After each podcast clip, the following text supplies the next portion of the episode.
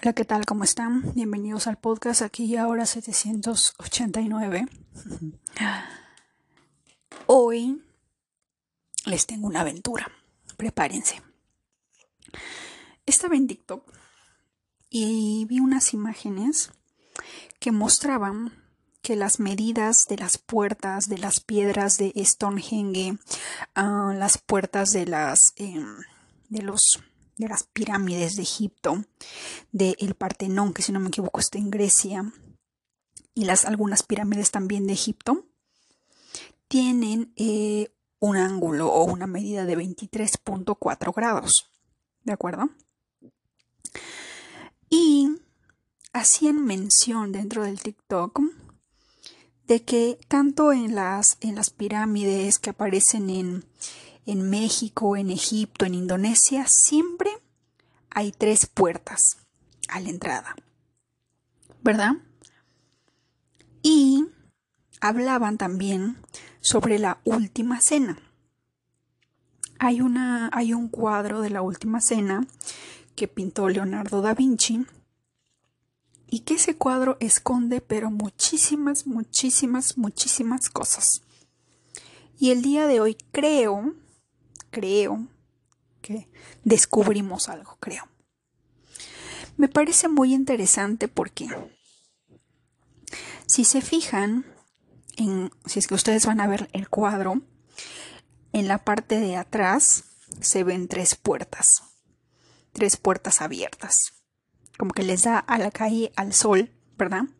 Pero a los lados también se ven puertas pequeñas que obviamente no tienen luz y son tres de, cada lado. Si sumamos las tres, son nueve.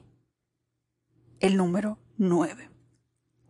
En la parte superior de arriba aparecen seis filas, como que como un aire, como unas líneas de aire acondicionado, pero pareciera que hubieran ciertos espacios pero esos espacios son como, como seis huecos. Seis de cada lado. Seis por seis, treinta y seis. Tres más seis igual a nueve, ¿verdad? Y luego estaba viendo porque en algún en algún momento vi que cada apóstol de alguna manera representaba un signo zodiacal. Y me parece curioso porque el número siete siempre se nos ha dicho que es de la buena suerte. Pero si vemos en la última cena, siete, eh, si contamos de izquierda a derecha, es Jesucristo. Y Jesucristo de alguna manera representa la justicia.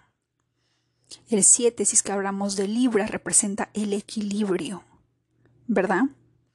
La balanza, la justicia, el bien y el mal, por así decirlo.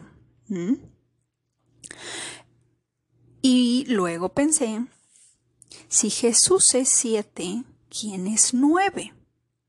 Porque como ustedes saben, yo nací un nueve y de alguna manera eh, dentro de la numerología muchas personas suelen decir que los nueve son humanitarios, pero dentro del grupo de numerólogos de Gigi33 siempre tiene un aspecto negativo del nueve pero jamás habla de las cosas positivas.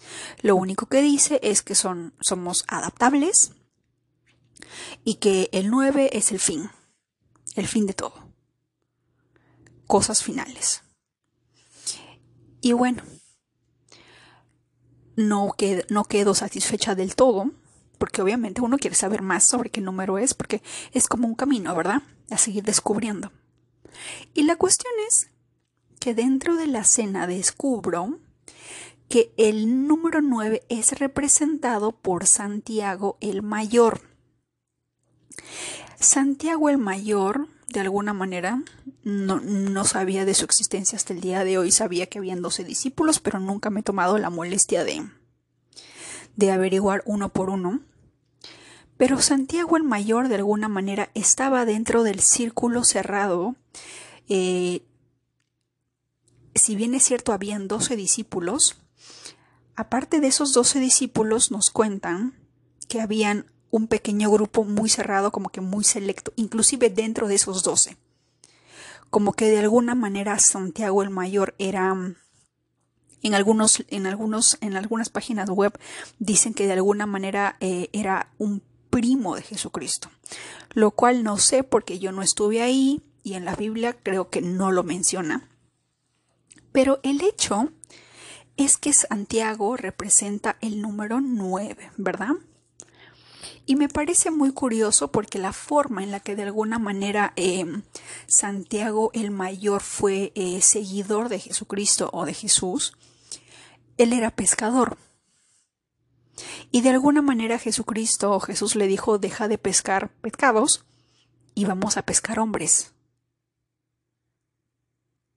Y yo me quedé pensando si es que eso representa el número 9. No, no es por alabarme, ni porque tengo ego, ni nada, sino porque yo a veces veo sus comentarios que me mandan en Instagram, a veces en Facebook, y algunas personas me dicen que los mensajes o las cosas que yo hablo les parecen interesantes y que de alguna manera en algún momento de sus vidas cuando escuchan algo, algo cambia en ellos. Y yo dije, ¿seré pescador de personas? no sé, no lo sé, la verdad, no lo sé. Pero lo que sí me está volando la cabeza y quiero compartirlo con ustedes es que Santiago el Mayor, de acuerdo a Internet, es el patrón de alguna manera de España, pero específicamente de un lugar llamado Santiago de Compostela. Y yo me acuerdo que hace muchos años Paulo Coelho tenía un libro que se llamaba El Camino de Santiago, que dicho sea de paso no lo leí, pero ahora sí lo voy a leer con más ganas. Y ChatGPT no me quiere dar un breve resumen, me dijo que ese libro está no sé qué y que mejor lo lea yo. Así que voy a leer ese libro. Pero el detalle es que básicamente Santiago el Mayor de alguna manera representa el peregrinaje, un viaje. Y lo más interesante es que em, hay una... Todos hemos ido al mar, y hemos visto unas conchas que parecen abanico, ¿verdad? Pues imagínate que eh, le llaman eh, la concha de Vieira, le llaman así, y esta concha de Vieira es el, el logo, el símbolo, de alguna manera, de los peregrinos. La concha del peregrino, el símbolo universal del camino de Santiago. Ahora tú te preguntarás qué tiene de interesante. Lo interesante es que si tú ves el signo, el símbolo, tiene siete, eh, perdón, tiene nueve puntas. ¿Coincidencia? No lo creo. Entonces, basándome en esto y teniendo en cuenta las, las puertas, que hecho sea de paso, recién me acabo de dar cuenta todas las puertas son del mismo, de alguna manera del mismo modelo. Un rectángulo, ¿verdad? Nuestros celulares también son rectángulos. En algún momento cuando empezaba el Internet y empezaba la época de hi-fi, em, Facebook, de alguna manera, recuerdo que en algún momento yo misma me dije, voy a entrar a este otro mundo virtual, voy a salir de mi realidad y voy a entrar al mundo virtual. Porque en mi mundo, en mi mundo real, en aquel entonces no tenía amigos, no tenía amistades, eh, vivía eh, sola con mi madre, no salía mucho, paraba estudiando, estaba sufrida de depresión. Pero cuando ingresaba yo al Internet era como si estuviera otro mundo. ¿Por qué? Porque a través de Facebook, a través de Hi-Fi, a través de ingresar a páginas de chat, yo podía elegir las personas con quienes deseara conocer, hablar, y uno no se sentía de alguna manera tan sola. Y ojo, estoy hablando cuando tenía 18, 20 años, hace uff, ¿no? Y entonces me quedo pensando porque dije, si en aquel entonces yo lo sentí como si estuviera entrando a otro mundo, porque definitivamente es otro mundo. Muchas veces utilizamos el Internet, las redes sociales, el celular como un escape de la realidad, porque de repente la realidad no nos gusta. Y el celular literalmente tiene la forma de una puerta, lo cual me parece sumamente interesante porque ¿por qué no pudo ser redondo o cuadrado o triángulo? ¿Por qué tiene que ser rectángulo? ¿Por qué tiene que parecerse a una puerta? La mayoría de celulares.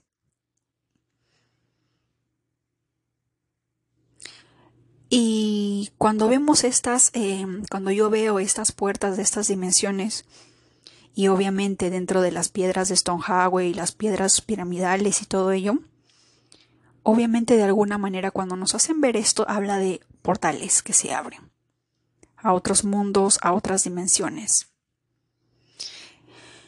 Si bien es cierto las redes sociales y lo que conocemos hasta el día de hoy como la era de la información es un portal, un nuevo portal se está abriendo va a terminar de abrirse el próximo año cuando Plutón entre en Acuario, porque estamos entrando, ahora sí, ya de plano, a la era de la inteligencia artificial a la era de la inteligencia artificial. ¿Mm? Así que vayamos eh, haciendo un camino de Santiago, pero a nuestra manera, a nuestro estilo, con nuestra esencia, porque el viaje que viene y la aventura que viene es una de las más inesperadas.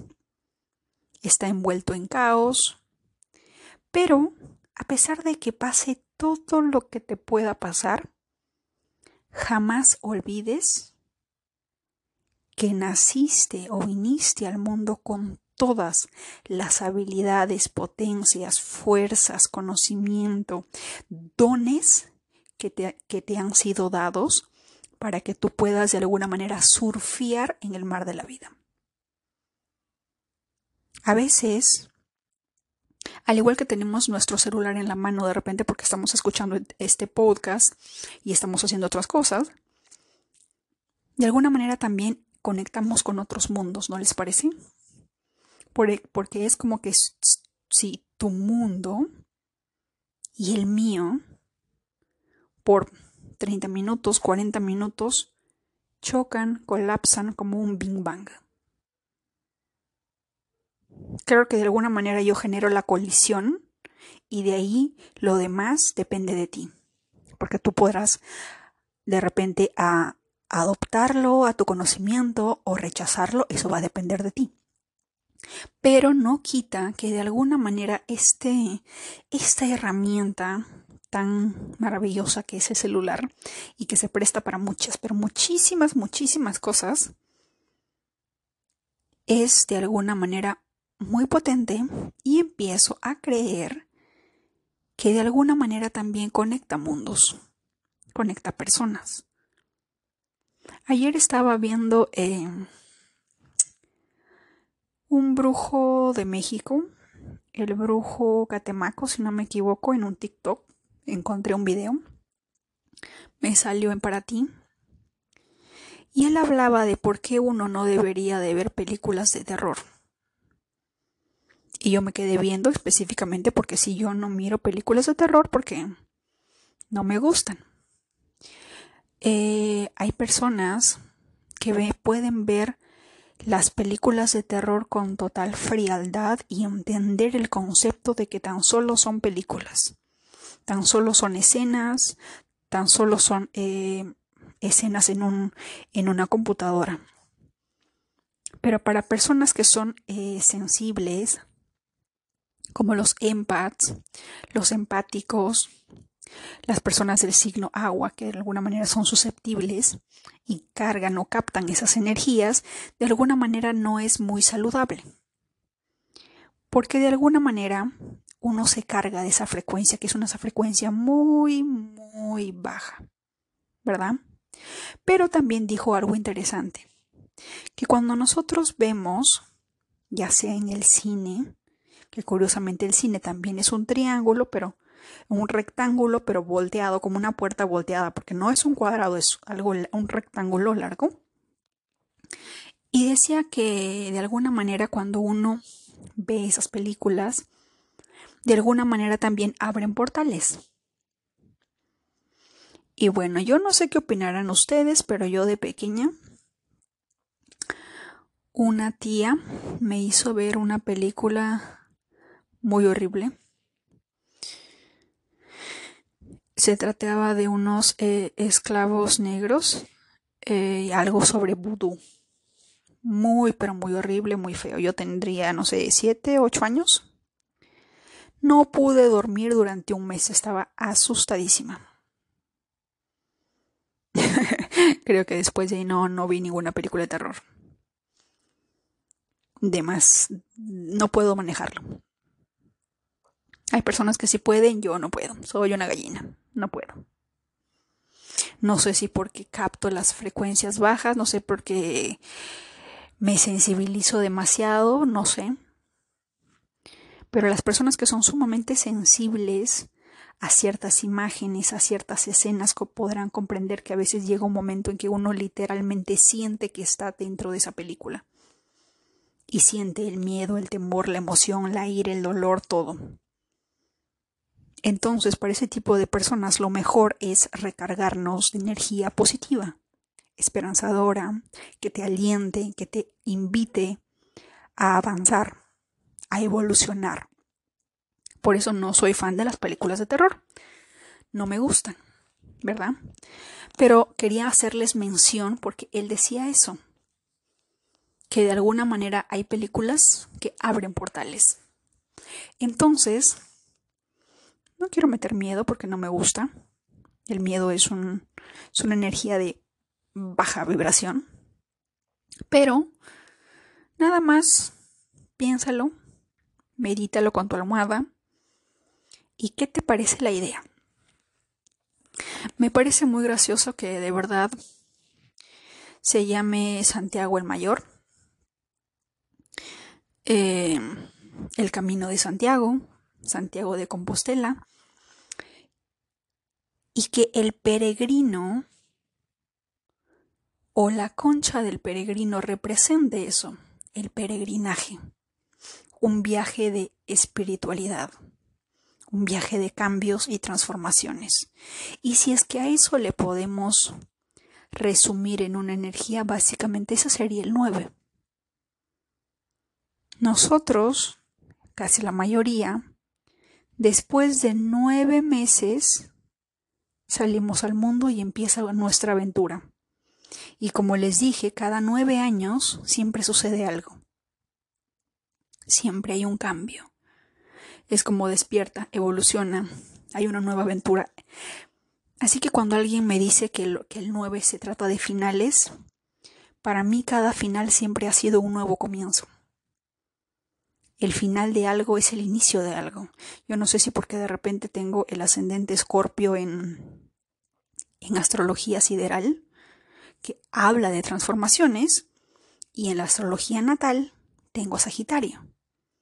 Por lo tanto, yo lo veo después de Escorpio sigue Sagitario. Después de la transformación sigue un viaje, sigue algo nuevo, sigue algo expansivo. De la energía de Plutón pasa a la energía de Júpiter, porque Plutón es el regente de Escorpio y Júpiter es el regente de Sagitario.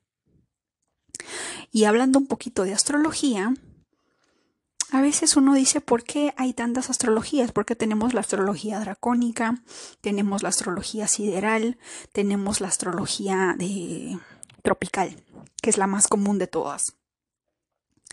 Y estaba hablando con una persona en Twitter y él decía que de alguna manera la astrología sideral o la astrología védica habla de, la astrología de nuestra alma y la astrología tropical de nuestro ego o del mundo material.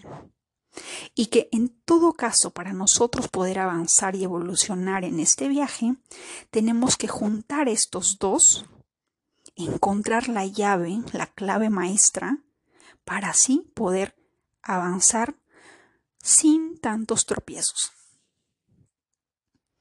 Fue en el año 2017, cuando estaba en plena noche oscura del alma y el retorno de Saturno, fue ahí que yo recién dije que cada final era un nuevo comienzo, porque finalizaba una relación, finalizaba un viaje, porque jamás en mi vida pensé volver a Estados Unidos, eh, y lo hice.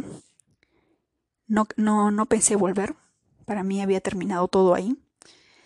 Eh, pero de alguna manera, luego de ese pequeño, de esa pequeña, bueno, entre comillas no fue tan pequeña, fue grande, una transformación inmensa, cambié ese paradigma y dije, no es un final, es un nuevo comienzo. ¿Termina algo? Sí, por supuesto que termina.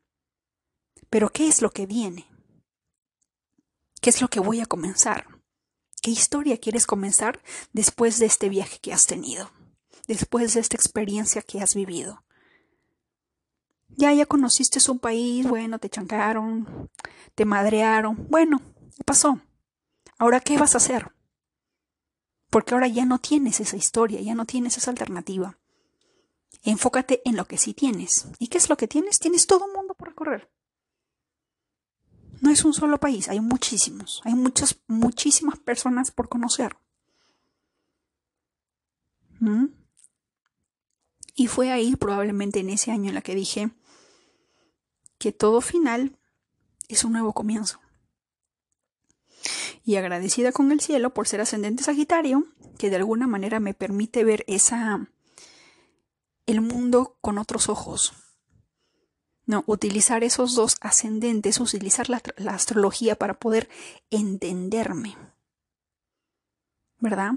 Porque a lo largo de, a lo largo de esta, esta vida, que pronto voy a llegar a 36, o sea, van a ser 9, me da miedo. Pero bueno, Pluto no tiene miedo, así que a seguirle, ¿verdad? A lo largo de la vida me he dado cuenta que pareciera que fuera fácil, pero no lo es. Creo que la razón por la cual muchos de nosotros estamos como estamos, no voy a decir pobres porque esa palabra hay que sacarla del vocabulario, simplemente estamos en bancarrota. Como diría padre rico, padre pobre, el pobre va a ser pobre porque siempre va a tener esa mentalidad de estar en ese estado. Es un estado normal. Pero yo no estoy pobre, estoy simplemente en bancarrota y en cualquier momento de lo que yo trabaje voy a despegar, ¿verdad? Así que, entre comillas, tengamos los bolsillos llenos o vacíos de alguna manera, dependiendo sea el caso, estamos en quiebra, de, algo, de alguna manera. Si es que de repente tenemos más salidas que entradas de dinero, ¿verdad? Pero el tema es que nadie, absolutamente nadie en el mundo, excepto los millonarios y billonarios, saben lo que quieren. Empiezo a entender el porqué de muchas personas la dificultad para, para manifestar algo en su vida. Porque muchas veces no sabemos qué es lo que queremos. Le decimos al universo quiero dinero y lo único que nos hace es mandarnos un dólar o un centavo en el piso. Cuando básicamente deberíamos de pedir experiencias, lecciones, aprendizajes. ¿Verdad? ¿Quieres dinero? Ok, ¿para qué quieres el dinero? Porque quiero estudiar. ¿Para qué quieres estudiar? ¿Para ser enfermera? ¿Para ser doctora? Ok. ¿Para por qué o para qué quieres ser médica o doctora? porque quiero ayudar a aliviar el dolor de otras personas. Entonces, esa sería tu razón, tu motivo principal. Querido universo, ayúdame a ayudar a aliviar el dolor de otros. Y lo vuelvo a repetir, este podcast nació por la simple idea de decir los códigos sagrados tienen que saberlo todo el mundo. ¿Cómo hago? ¡Pum! Haz un podcast. ¡Pum! Más de 500 o 600 preguntas repetidas una y otra vez. ¿Cómo se activa? ¿Cómo se activa? ¿Cómo se activa? Y una parte de mí dijo, tienes que ayudar. Probablemente mi sol en Virgo sideral. Virgo le encanta el servicio. ¿Verdad? Así que yo no sé en qué año estén. Cada, cada año es un año que nosotros tenemos un número que nos representa. Que si no me equivoco es la suma de tu, el día de tu nacimiento, el mes de tu nacimiento, más el número del año. Por ejemplo, naciste un 15 de enero. Tenemos 15 más 1. 1 es enero. 15 más 1, 16, ¿verdad?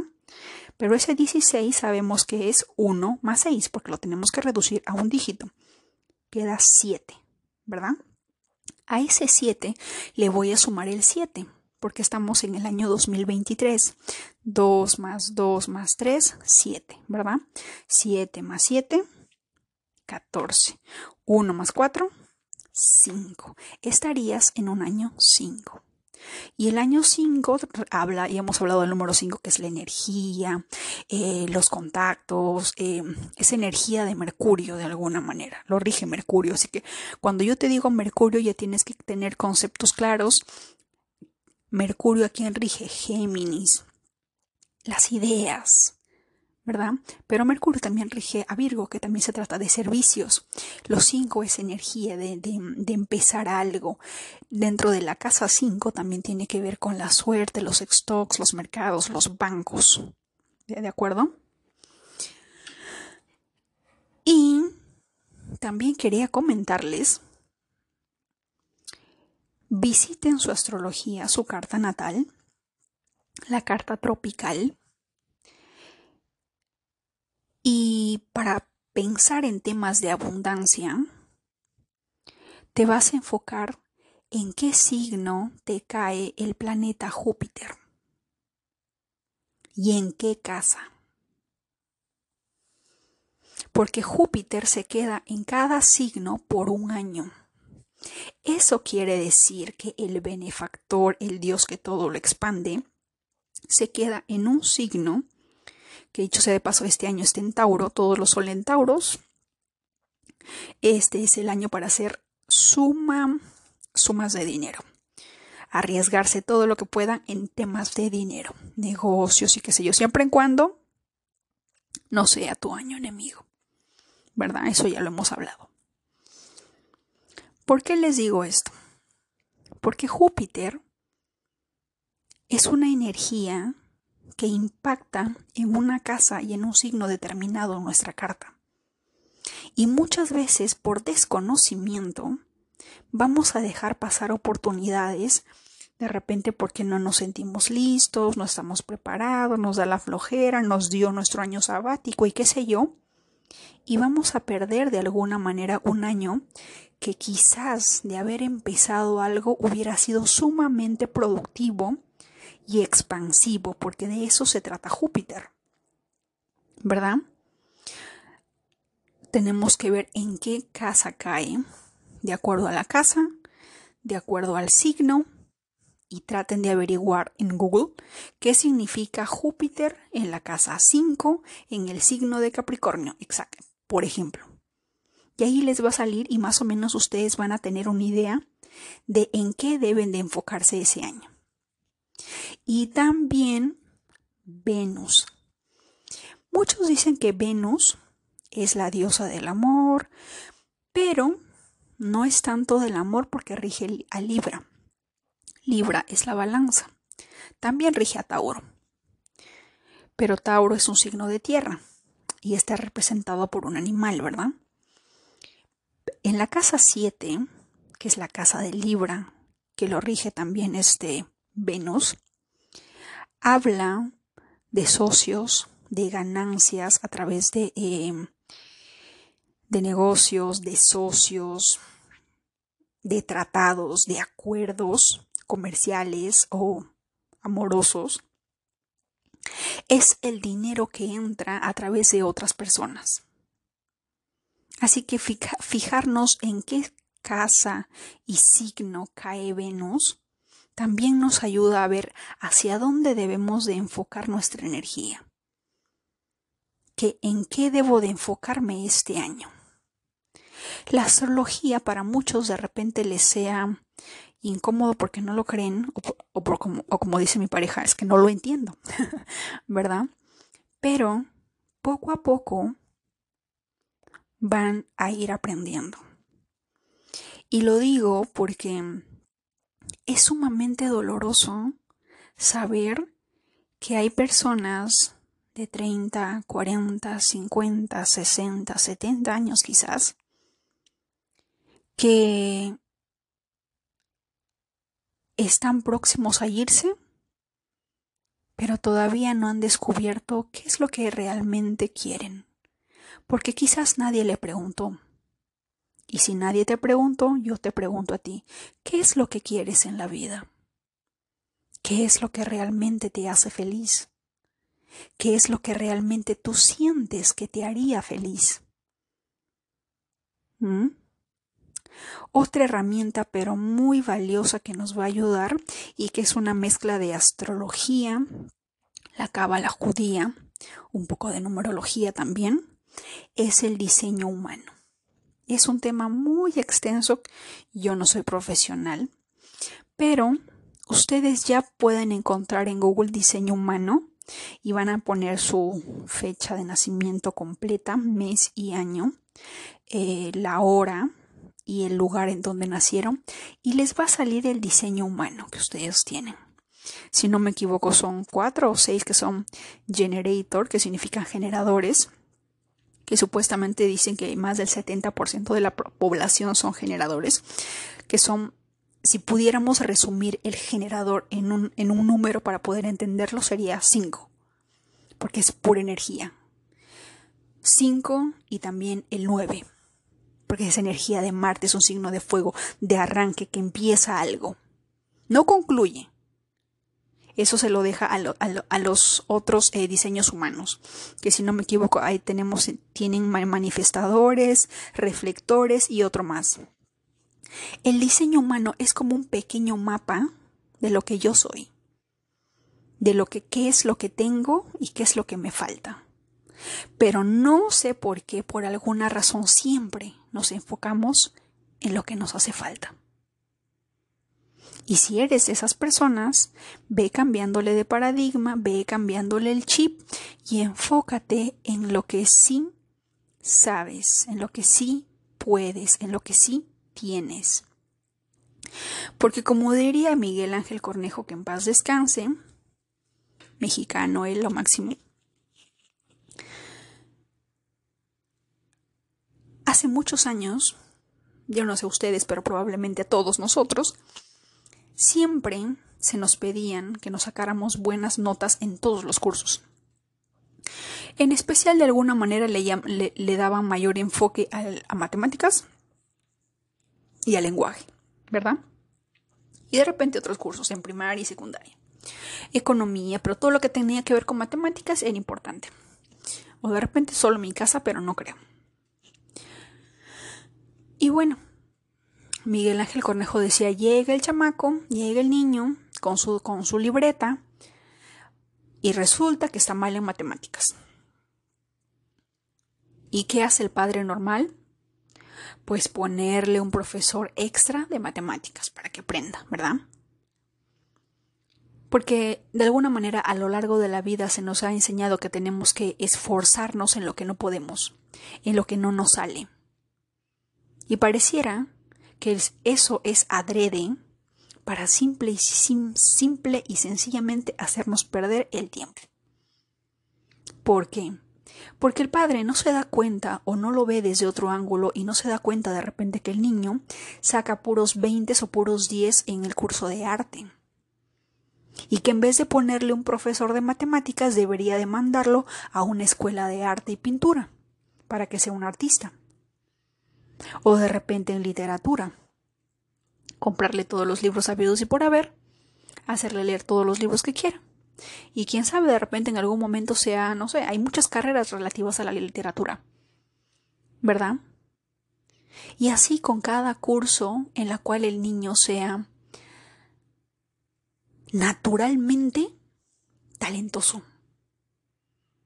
Así como lo hacía, pues, este Sócrates, ¿no? Veía cada número y decía los siete, directo, no pasan ni examen de admisión. Porque él ya sabía que los siete eran sumamente inteligentes. ¿Mm? Y lo mismo. No sé en dónde también he leído que yo no sé quiénes sean, quiénes sean profesoras o alguien que sea maestro que lo pueda comprobar. Pero ciertos maestros decían que, por ejemplo, eh, en, verdad los niños que nacen los, los días 7 son muy despiertos, ágiles mentalmente. A diferencia del resto, captan mucho más rápido. ¿Será cierto? No lo sé. Pero así dicen las estadísticas y la numerología, ¿verdad? Así que tenemos que cambiar ese paradigma y dejar de enfocarnos en lo que simplemente no nos sale. Es como querer abrir una empresa en nuestro año enemigo cuando de plano sabemos que de repente nos va a ir mal. ¿Mm? O como cuando estamos en una relación tóxica, pero no salimos de ahí porque queremos intentarlo una y otra vez. De repente esa sea la razón por la cual muchas personas nos encontramos en algún momento en esa situación. Porque sabemos que está mal, pero queremos arreglarlo, pero queremos resolverlo, porque nos han grabado eso en el, en el chip, en nuestra neurona. Pierde el tiempo en aquello que no funciona. Y probablemente, en algunas ocasiones, eh, puede ser el caso, pero son poquísimas las excepciones, en las que de repente, de tanto esfuerzo que le pones a tu relación, la otra persona por, por fin cambia, por fin es la persona que tú quieres y qué sé yo. Pero son pocos. No es una ley universal que eso pase. Por ejemplo, yo voy a poner de ejemplo a Franco Escamilla un cómico mexicano buenísimo. Y él habla la historia de cómo conoció a su esposa Gaby, ¿verdad? Todo mexicano sabe la historia, los que han visto a Franco saben la historia, pero para los que no saben, pues de alguna manera eh, Gaby estuvo con él desde que él no tenía un peso. Lo vio cantar en un bar con un gorrito pidiendo dinero. Y lejos de, de decir, ay, ¿qué hago con este güey? Que no tiene nada. Ella se quedó ahí, lo esperó y él le hizo una promesa. A partir de ahora todo lo que yo gane es tuyo. Pero hombres como Franco Escamilla son poquísimos. Poquísimos. Eh, TikTok, Facebook, YouTube está inundado de historias de mujeres y también de hombres en las que de alguna manera lo dieron todo, sacrificaron todo, hicieron absolutamente todo, todo, todo, todo, todo, todo, todo, para que la otra persona cambie, los quiera, los ame, todo. Les hicieron el camino fácil, los ayudaron, los apoyaron y al final les dieron una patada. Por eso digo que no es una ley. En la mayoría de casos no es así. Así que de alguna manera la moraleja de la historia es a veces no intentar forzar algo porque de repente el universo, la vida, Dios, algún discípulo de Jesús, un santo, qué sé yo, te está literalmente o espiritualmente diciendo que ahí no es. Pero nosotros, de tercos, porque se nos ha enseñado que uno tiene que enfocarse en lo que no puede hasta que le salga, pues vamos ahí de tercos. Y terminamos mal. ¿verdad? Así que, de alguna manera, siempre vamos a encontrar que hay ciertas relaciones o ciertas energías que son afines, en las que todo es, todo fluye, es fácil, es pan comido. Pero con algunas relaciones uno tiene que esforzarse y quizás si es que tienes que esforzarse tanto es porque ahí no es. La vez pasada también estaba viendo un TikTok de un chico Y en el, en, dentro del tema de la manifestación, nosotros tenemos el problema de que queremos manifestar algo, pero luego de cinco segundos estamos ya, pero ¿cómo lo hacemos? ¿Cómo lo hago? Y estás pensando en el cómo cuando la tarea del cómo es el universo, de Dios o de las energías que están por ahí. ¿Verdad? Porque en el libro eh, Pide y se te dará, si no me equivoco, y el otro libro en la que tenemos el banco, el banco, el banco del universo, en la que tú contratas gente, que el libro también está en YouTube, creo, si no me equivoco, lo dejé. Un tú, hay seres, energías, ángeles, que están dispuestos a ayudarte. Pero ¿cómo te ayudan si tú estás enfocado o enfocada en lograr y ir contra la marea como el salmón? Déjale la tarea de ir contra la marea al salmón. Nosotros no somos un salmón. Somos seres humanos. Si la energía fluye bien, si la energía no fluye, es porque ahí no es. De repente ese sea el idioma universal de la energía o de la frecuencia. Donde veas que tu energía no se expande, no crece, ahí no es. Es tiempo de cambiar la brújula, cambiar la dirección e ir por otros mundos, por otros lugares. Pareciera que de alguna manera dentro de la, dentro de la educación, que yo no sé desde, desde dónde comenzó, porque ni siquiera puedo culpar a mis padres por esto, porque probablemente a ellos también les enseñaron lo mismo y a los abuelos, a nuestros tatarabuelos y a nuestros super mega tatarabuelos de hace siglos les enseñaron lo mismo y la historia se repite una y otra y otra y otra vez. Enfócate en lo que no puedes. Lúchalo. ¿Mm? ¿Y por qué hay personas que... En el ejemplo de las relaciones. Yo le di a tal persona 10 años de mi vida, 15 años de mi vida y él nunca lo valoró. Es porque ahí no era. Pero luego resulta que ese mismo, que ese mismo ser humano conoce a otra persona y se enamora, se casan, tienen hijos y son felices. Y es la persona que jamás fue contigo. Porque probablemente ahí la energía, esa energía entre esas dos personas sí fluía. ¿Verdad? Pero de repente en tu relación había una energía de fricción que no permitía hacer.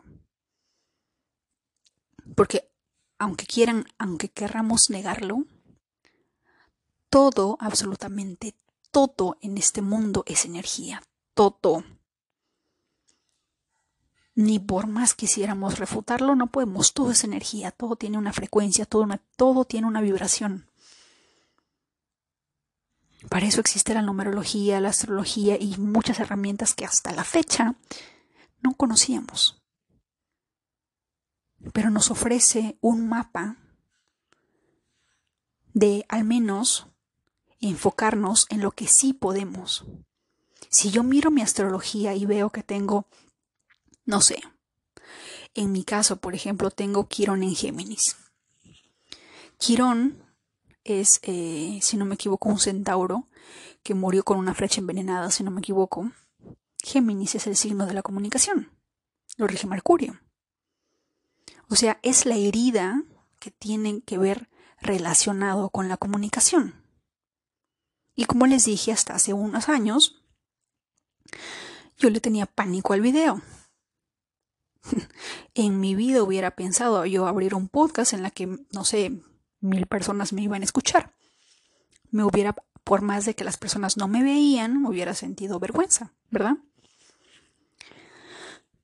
Pero cuando uno va estudiando estas cosas, uno entiende, ah, esta es mi herida.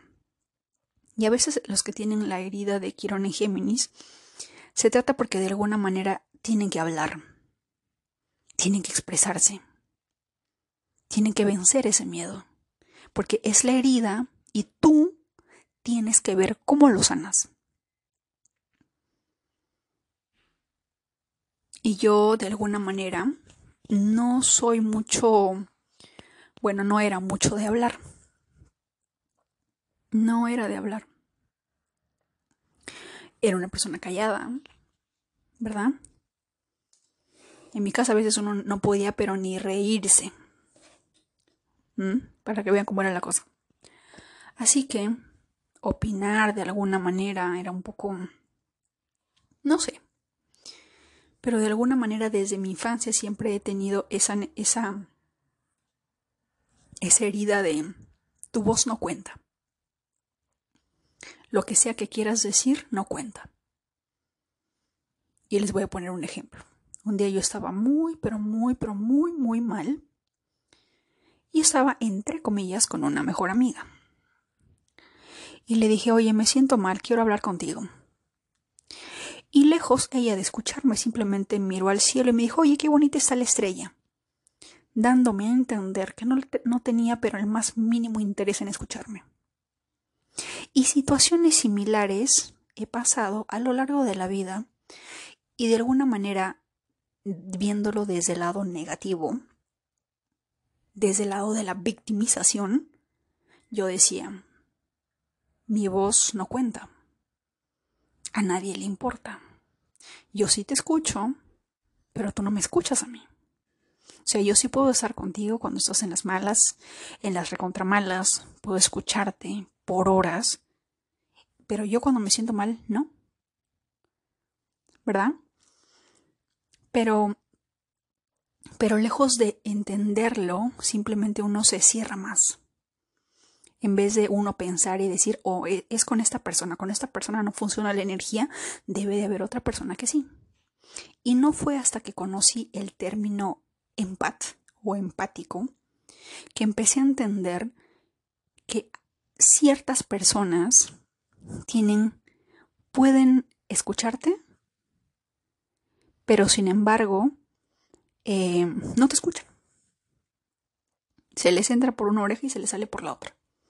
Pero hay otras personas que más allá de escucharte, se ponen en tu lugar, lo viven, lo experimentan y te entienden y te escuchan y sienten lo que sea que les estés diciendo. ¿Mm?